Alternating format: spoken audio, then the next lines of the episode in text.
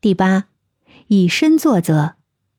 作为团队的领导者，你要展现出创新的榜样，勇于尝试新的方法，接受失败，并从中汲取教训。通过你个人的行动，可以激励团队成员跟随你的步伐，勇敢的探索和创新。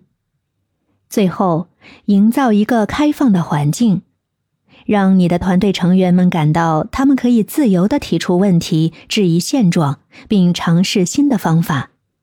你要避免批评和否定，鼓励你的团队成员不断的尝试和探索。逐步将一个循规蹈矩的团队转化为具有创新精神的团队，是需要时间和耐心的。作为具有创新领导力的女 boss，你不仅仅是团队的领导者，更是创新的推动者和引领者。